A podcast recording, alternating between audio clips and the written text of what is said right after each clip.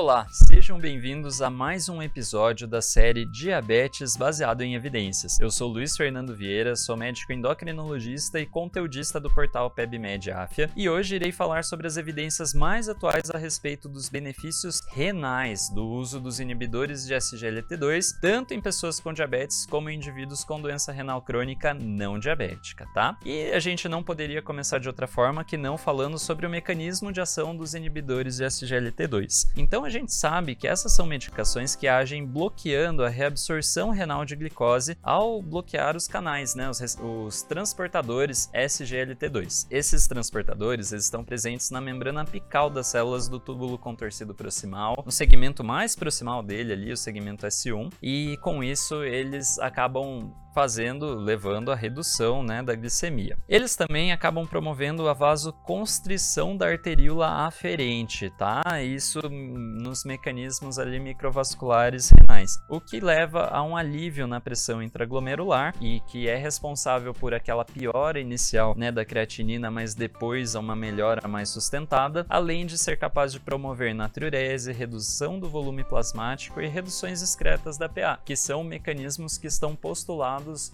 a trazer benefícios do ponto de vista cardiovascular, sobretudo em pacientes com insuficiência cardíaca, né? A gente sabe que a indicação deles em uso de pacientes com diabetes, né, a indicação de uso em diabéticos é bem ampla, mas assim, olhando, né, pelo guideline da ADA, a gente deve priorizar o uso dessa classe sobre outras quando a gente está pensando em pacientes que têm insuficiência cardíaca, doença renal crônica, com maior corpo de evidência ainda naqueles que tenham uma microalbuminúria acima de 200 200 e também naqueles que têm MACE, né? E aí a gente está falando sobretudo da empaglifosina e da cana, mas de qualquer forma são medicações que acabam trazendo benefícios desse ponto de vista cardiovascular e renal. Já para pacientes com doença renal crônica, aqui a gente tem a novidade, né? Então o Cadigo 2023 ele indica que a gente utilize essas medicações em todos os pacientes que tenham clearance acima de 20 e só interromper se esses pacientes entrarem em terapia dialítica. E ah, lembrando, né? A recomendação tem um corpo um pouco menor de evidências quando a gente considera o minúria menor do que 200, mas ainda está na recomendação, tá? E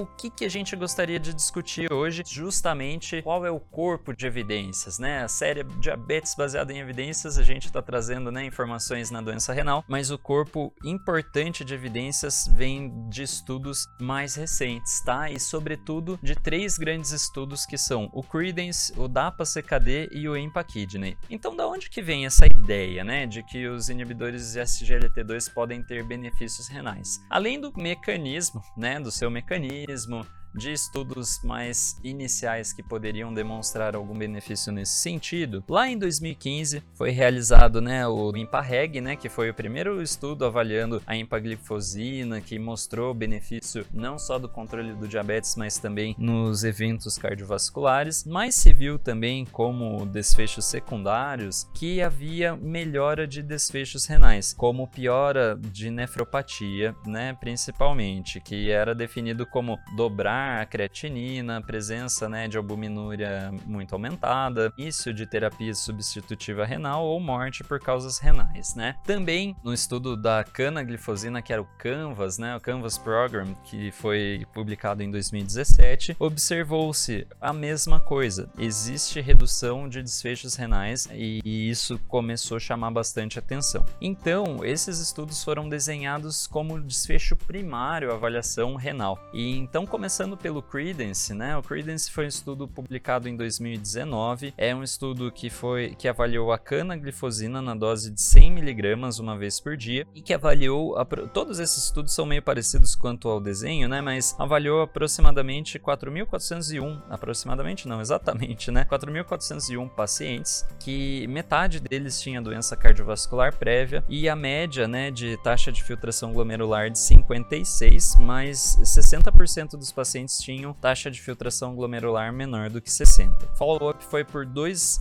anos e meio, tá? 2,6 anos. E o desfecho renal era um desfecho composto. Aí a gente tem que ter cuidado, tá? O desfecho renal é um pouquinho diferente entre eles, mas eles devem apontar mais ou menos para a mesma coisa. Mas o desfecho primário do estudo era avaliar um composto de insuficiência renal, né? Dobrar a creatinina e morte por causas renais ou causas cardiovasculares, tá? Então, quando a gente avalia o desfecho renal, a gente vê um hazard ratio de 0,70, ou seja, uma redução de risco de 30% nesse desfecho composto. Já o estudo DAPA-CKD, que foi um estudo de 2020 que avaliou a dapaglifosina 10mg uma vez por dia, avaliou basicamente a mesma quantidade de pacientes, né? E com uma taxa de filtração glomerular um pouquinho menor já, de 43, tá? Também, né, com a razão albuminúria creatinúria positiva, idealmente acima de 200 nesse estudo aqui, e é da onde vem as recomendações guidelines, né? Também avaliou o desfecho renal. Então, o,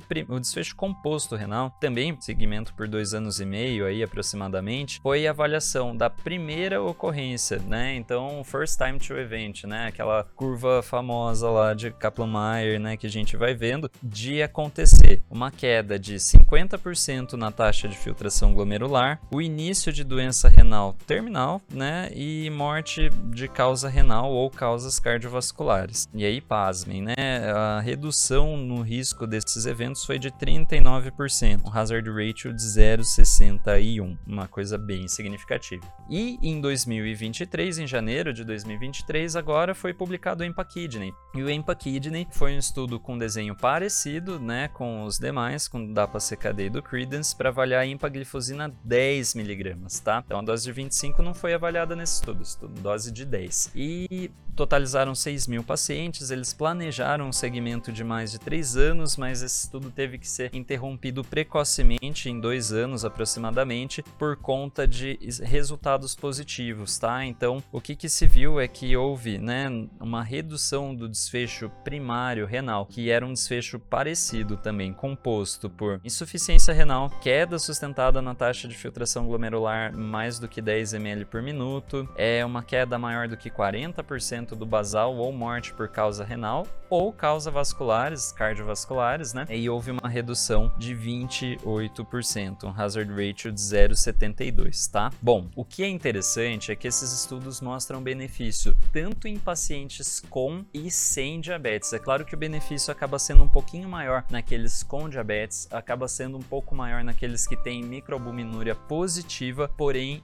o benefício se estende a todos. É por isso que há uma modificação hoje no guideline, né, e recomendando o uso dessas medicações. Por muito tempo a gente permaneceu sem a novas medicações depois ali do, do IECABRA, né, da vida, para tratamento em pacientes com doença renal e agora a gente tem o alento dessa nova classe, tá? Hoje eu queria trazer o destaque desses três estudos, conversar sobre o uso né, do inibidor de SGLT2 na doença renal, seja para pacientes com diabetes, seja pacientes não diabéticos. Então, se você gostou, fico muito feliz.